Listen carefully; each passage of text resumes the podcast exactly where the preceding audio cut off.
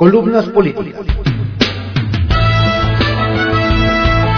Continuamos con la audiosíntesis informativa de Adriano Ojeda Román, correspondiente al jueves 10 de noviembre de 2022. Demos lectura a algunas columnas políticas que se publican en periódicos capitalinos de circulación nacional. A Arsenal, por Francisco García, que se publica en el periódico Excelsior. Monreal y sus trece apóstoles. Claudia, frena tu jauría, escribió en Twitter Ricardo Monreal. Las palabras iban dirigidas a la jefa de gobierno de la Ciudad de México, a quien el senador señala de estar detrás de los ataques que le dirige la gobernadora de Campeche, Laida Sansores. El pleito con la mancuerna Sheinbaum Sansores se reavivó luego de que la gobernadora de Campeche volviera a colocar al senador Monreal en el rol protagónico del programa Martes del Jaguar. Sansores incurrió en desacato. Se pasó por el arco del triunfo la suspensión otorgada por un juez a Monreal. Intervino comunicaciones y difundió basura reciclada, afirmó el senador. Para mí es una presunta delincuente, y esto amerita que se separe del cargo y que sea sometida a un proceso ordinario, subrayó. Laida dijo que Monreal tiene a su nombre cinco propiedades y sostuvo que la suma de bienes de sus familias acumula 48 propiedades y 1.801 hectáreas. Si a mi hermano lo acusa de tener propiedades, ¿yo qué tengo que ver? Tengo 14 hermanos. ¿Por qué no lo denuncia a él? ¿Por qué tengo que pagar por mis 14 hermanos y mis 169 sobrinos? Preguntó. El peito Sheinbaum Monreal no tiene regreso.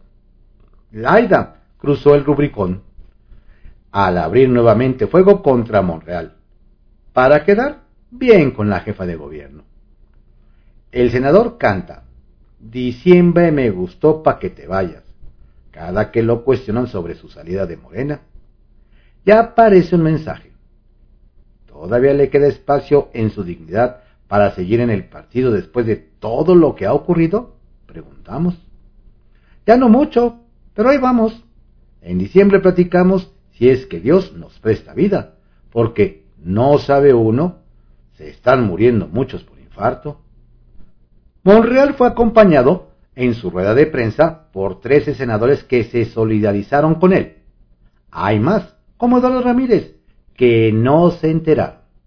Los trece apóstoles que lo acompañaron son Rocío Abreu, Cecilia Sánchez, Maribel Villegas, Graciela Valencia, Soledad Luébano, Jaime Bonilla, Alejandro Armenta, Eli César, José Ramón Enríquez, Ricardo Velázquez, Rafael Espino, José Erandi Bermúdez y María Mercedes González. La marcha en defensa del INE no llegará al hemiciclo a Juárez, como inicialmente se anunció. No se vaya a enojar el benemérito por tantos fifís, rateros e hipócritas. El copyright es de López Obrador, que lo visitarían el domingo. Tampoco culminarán en el Zócalo. No cayeron en la trampa que le extendió el presidente. Quería que fueran a la Plaza de la Constitución para mostrar que él puede duplicar el número de asistentes el primero de diciembre en el informe por el inicio de su quinto año de gobierno los defensores del INE caminarán del Ángel de la Independencia al Monumento de la Revolución. Y para evitar protagonismos, habrá un solo orador en el evento, el exconsejero presidente del INE, José Woldenberg. Platicamos de la anunciada participación del PRI en la marcha con Miguel Osorio, coordinador de la bancada tricolor en el Senado. Todavía valora si asiste. No confía en Alito Moreno lo conozco, dice. El hombre está convencido de que hay gato encerrado en el anuncio de Alito de que el PRI asistirá a la marcha. Sospecha que hay algo, pero no ha logrado detectar qué es. El exsecretario de Gobernación recuerda dos compromisos que ha hecho el presidente del PRI. No votar nada que dañe al INE y que no lo desaparezcan. ¿Qué quiere decir con no desaparecer? ¿Qué alcance tiene el no dañar al INE? preguntó. El hidalguense está convencido de que, aún sin reforma electoral, los dirigentes del PRI van a entregar la elección de los cuatro consejeros del INE que suplirán a los que se van el año que entra. Con eso tienen para controlar el instituto, dijo. Otro que no cree en Alito es el senador Germán Martínez. No los quiero ver marchar, los quiero ver votar. Menos escéptico, el senador Julen Rementería, jefe de la bancada del PAN en el Senado, dio la bienvenida a los priistas que quieren marchar. Dejó claro, sin embargo, que no basta con que salgan a la calle a defender al INE. Hay que votar en contra, coincidió. El senador Gustavo Madero ve la incorporación del tricolor a la marcha como una buena noticia. Lo único que pide es que no la utilice para intentar purificarse. Muy extraño el anuncio de que la embajadora en Chile y exsecretaria ejecutiva de la CEPAL, Alicia Bárcena, ya no va como candidata de México para encabezar el Banco Interamericano de Desarrollo BID. De buenas a primeras se anunció que el reconocido economista Gerardo Esquivel es la Carta de México para ocupar tan estratégica posición. Bárcena subió el siguiente tuit. Me he comunicado con el presidente López Obrador quien ha acogido con afecto mis razones personales por las cuales he retirado mi candidatura al BID. No me la trago. A Bárcena le armaron una campaña que la presentaba como rojilla y comunista. Esas credenciales no gustaron mucho en Estados Unidos, el principal proveedor de fondos del BID. Y sin el apoyo del Tesoro, era una causa perdida. Historias de reportero, por Carlos Dórez de Mola que se publique en el periódico El Universal. Cinco lecciones en inglés para las corcholatas. Si los resultados de las elecciones de Estados Unidos se mantienen en la ruta hasta ahora delineada, los presidenciables mexicanos del partido en el gobierno y de la oposición deberán tomar nota de varios aprendizajes. 1. El líder es el líder. El fenómeno es de quien protagoniza el fenómeno de Trump es de Trump. No se presta ni se hereda. No se extiende a sus más leales colaboradores, ni a sus hijos, familiares, ni a los más ultras. Los candidatos que trataron de volverse copias de Trump no tuvieron los resultados que esperaban. Imitar a Trump no fue una estrategia automáticamente ganadora. Es lógico. Trump solo hay uno. Lo otro es versión pirata, y la gente lo sabe. 2. ¿Estará pasando de moda la polarización? Lleva varios años siendo la estrategia electoral más exitosa en países de distintos continentes. Pero los resultados de ayer favorecieron más a los moderados que a los extremistas. A Joe Biden, el moderado del Partido Demócrata, no le fue tan mal como se esperaba. Según los datos oficiales, es el presidente en funciones con mejor desempeño en su elección intermedia en los últimos 20 años. No hubo la marea roja, el color republicano, que se esperaba. De hecho, al grupo político del gran polarizador del Partido Republicano Donald Trump no le fue tan bien como decían las encuestas. 3. Trump ya tiene competencia. Y es desde adentro. Florida, el estado que de pronto se volvía más republicano y de pronto más demócrata, la bisagra que definió varias elecciones presidenciales, se pintó contundentemente de rojo, gracias a un hombre que no pidió el apoyo de Trump, que no recibió el apoyo de Trump, que no habló de Trump y que ha sido sujeto del desdén y hasta la burla de Trump. Ron DeSantis gobernador de Florida, reelecto. Hoy queda claro que en la carrera por la Casa Blanca en el 2024, Trump ya tiene en DeSantis una difícil aduana interna. Está también el tejano Greg Abbott. Y si la gana todavía, le quedará enfrente en las urnas al candidato del partido rival. ¿Cuál es la elección? El opositor puede sorprenderte desde dentro de tu propio partido. 4. las libertades ganadas no se ceden tan rápido. La inflación fue el gran factor que sacó a la gente a votar el rechazo al partido del presidente Joe Biden. Pero lo que sacó a la gente a votar a favor del presidente, lo que movilizó a los demócratas para frenar la ola republicana, fueron las restricciones conservadoras al derecho a la interrupción del embarazo. Los republicanos nominaron a los ministros de la Corte que revirtieron el derecho al aborto. Y esa fue la chispa que despertó a un enorme sector de la sociedad que no mostraba gran interés en la contienda. 5. El éxito de los republicanos en Florida se debió a que conquistaron el voto latino. Los latinos han sido históricamente base fiel del Partido Demócrata por el apetito antiinmigrante de los rojos. Se les voltearon. Así que nadie, nadie debe dar por descontadas a las bases. Hora de sacar lápiz y papel, porque el 24 está muy cerca, allá y aquí. En privado, por Joaquín López Dóriga, que se publica en el periódico Milenio. Radicalización al alza. Ayer le hablaba sobre el endurecimiento del discurso de López Obrador, que ha convertido el instituto al opositor en una herramienta cotidiana, devaluando el diálogo político y lo que tanto dice cuidar, la investidura presidencial. Y le decía, citando al doctor José Antonio Lozano Díez, que la pérdida del lenguaje, su pobreza, reduce la capacidad de reflexión y de pensamiento, debilita el diálogo y por ende los sistemas democráticos, afecta la libertad, promueve la decadencia social y su vulgarización. Por eso, ante la pobreza innegable del lenguaje, ha reducido su capacidad de reflexión y pensamiento, debilitado el diálogo y por ende los sistemas democráticos, afectando la libertad, lo que reviste como revolución de las conciencias. Estamos en ese proceso como lo confirma cada mañana desde el Salón Tesorería de su palacio.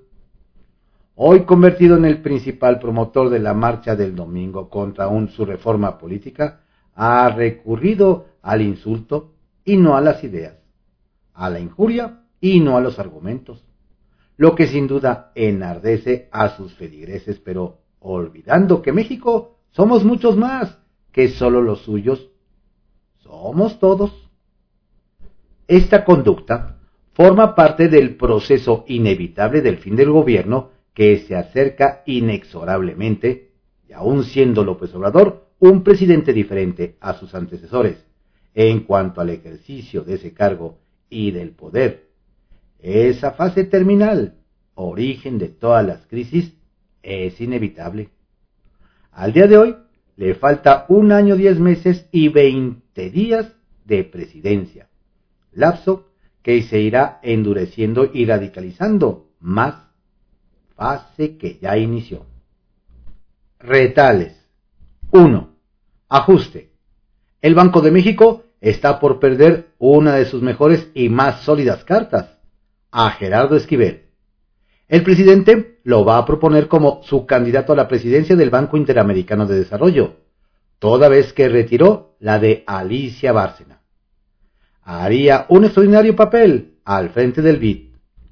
El punto es que ese cargo lo aprueba el presidente de Estados Unidos.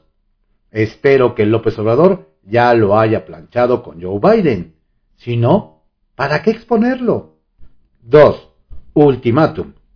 Ricardo Monreal, denunció que en Morena se ha acrecentado la guerra en su contra, diseñada por asesores extranjeros, y escribió, Claudia, frena tu jauría, no más división.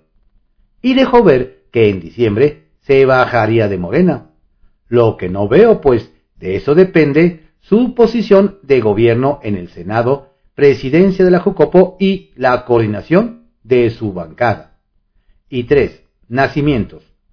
Le he contado que el país arde y la Corte marcha ajena cuando se monta en un caso que busca prohibir nacimientos en espacios oficiales porque afecta la libertad religiosa. En este sentido viene el proyecto de Juan Luis González Alcántara Carrancá. Lo que sigue es prohibir las ofrendas de muertos. Con eso distraen del fondo de los pendientes. Contra las cuerdas, por Alejandro Sánchez, que se publica en El Heraldo de México. A cuchillazo limpio la disputa en Morena. Lo dijo Marcelo Ebrard en una conversación reciente que tuvimos con él. La disputa por la candidatura presidencial en Morena será a cuchillazo limpio si no se establecen reglas de cara a las presidenciales de 2024. La pelea violenta ya se desató en varios frentes internos.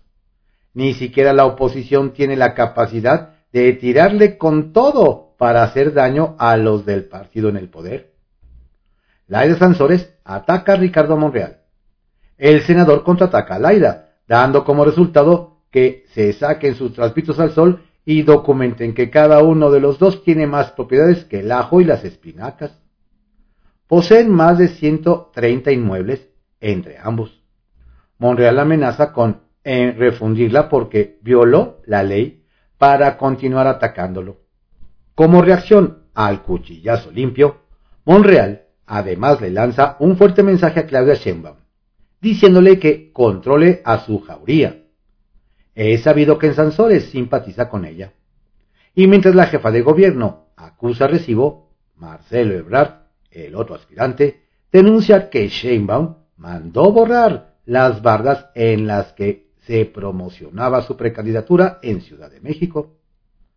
Todo es ilegal y es el papel que los puso a jugar López Obrador a partir de cambiar la forma en que los políticos se disputan el poder para sucederlo.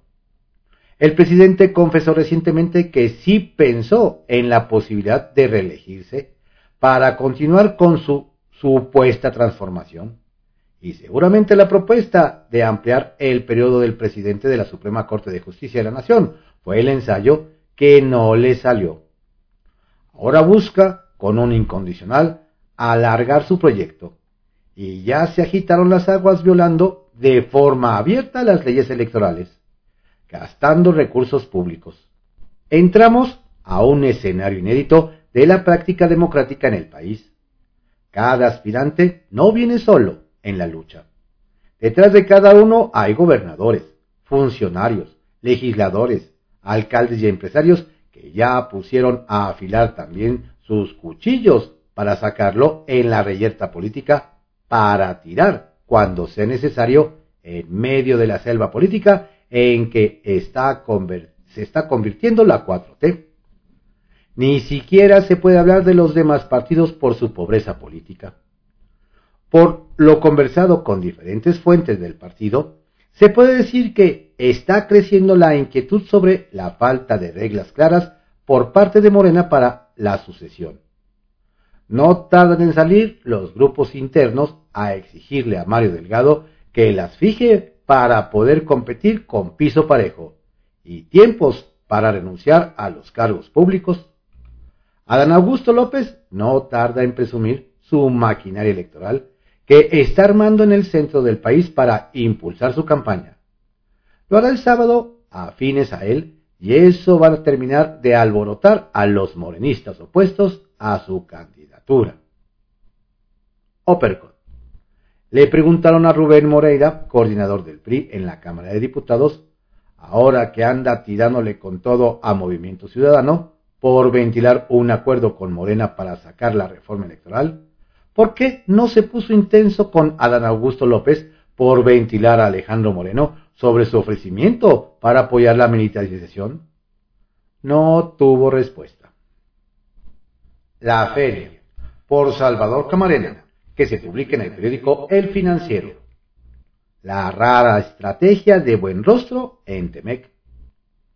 La secretaria de Economía, Raquel Buenrostro, tiene una rara, por decirlo menos, forma de negociar con Estados Unidos y Canadá.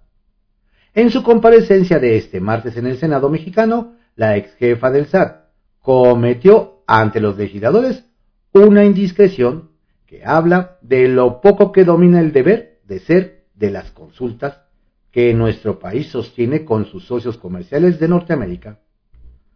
Lo que se trata y se discute en esas consultas es privado y no debe ventilarse. Son negociaciones muy delicadas y parte del éxito para resolverlas es que no se haga público lo que las partes plantean. Además, todo lo que reveles puede ser usado en tu contra. ¿Qué hizo Buenrostro? Dijo a los senadores que Estados Unidos y Canadá enviaron una lista de preguntas que México las contestó, que la contraparte analizó las respuestas y que tras ello hubo una segunda ronda de cuestionamientos, misma que de nueva cuenta fue respondida, pero que con esa segunda ronda de respuestas Estados Unidos y Canadá decidieron que no era satisfactorio. Esa declaración implicaría dos errores. La revelación de negociaciones privadas y segundo, la máxima encargada de las consultas declara oficialmente que México habría dado información incompleta a sus socios. En su carácter de secretaria de Economía, Buenrostro es la encargada de coordinar una defensa del Estado mexicano en arbitrajes que impliquen inversiones. Con sus palabras del martes, quien tiene que fungir frente al extranjero como abogada de los intereses nacionales, ha establecido un mal presidente. Si nuestros socios reclamasen que en dos ocasiones recibieron información incompleta, tendrían como prueba su declaración. Estas declaraciones de buen rostro llegan cinco días después de la primera reunión virtual entre la nueva funcionaria de Economía y la embajadora Catherine Tai, representante de Comercio de Estados Unidos. Cabe mencionar que en los últimos días de octubre y cuando ya estaba anunciada la entrevista virtual entre ambas, la colaboradora de Joe Biden advirtió que Washington no descarta solicitar la formación del panel para resolver el reclamo norteamericano por incumplimientos del TEMEC. Cuando uno es demandante, está en el asiento del conductor, advirtió Tai. Estados Unidos seguirá en las conversaciones mientras esas consultas sean significativas dijo la funcionaria en entrevista con Bloomberg publicada en el financiero. No sabemos si buen rostro dice la verdad cuando menciona que Canadá y Estados Unidos creían que México no respondía satisfactoriamente, porque por algo seguían las consultas a pesar de que el plazo de los 75 días ya habían pasado, cosa que va en línea con lo dicho por Tai a Bloomberg y con algo que también la nueva secretaria dijo en el Senado que no es del interés de ninguna de las partes irse a una confrontación. A ver si en el futuro a buen rostro no le ocurre lo que cuentan que le pasaba a la exsecretaria Tatiana Coutier, que su homóloga de energía no le daba la información que se le pedía para esas consultas.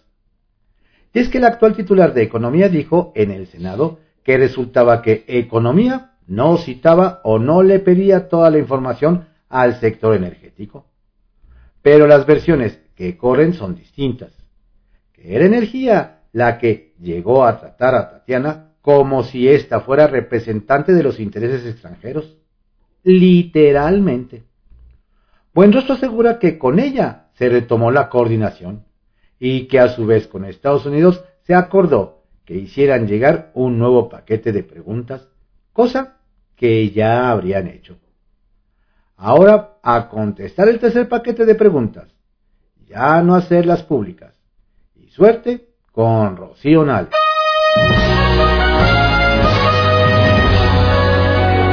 Estas fueron algunas columnas políticas que se publican en periódicos capitalinos de circulación nacional en la audiosíntesis informativa de Adriano Ojeda Román, correspondiente al jueves 10 de noviembre de 2022.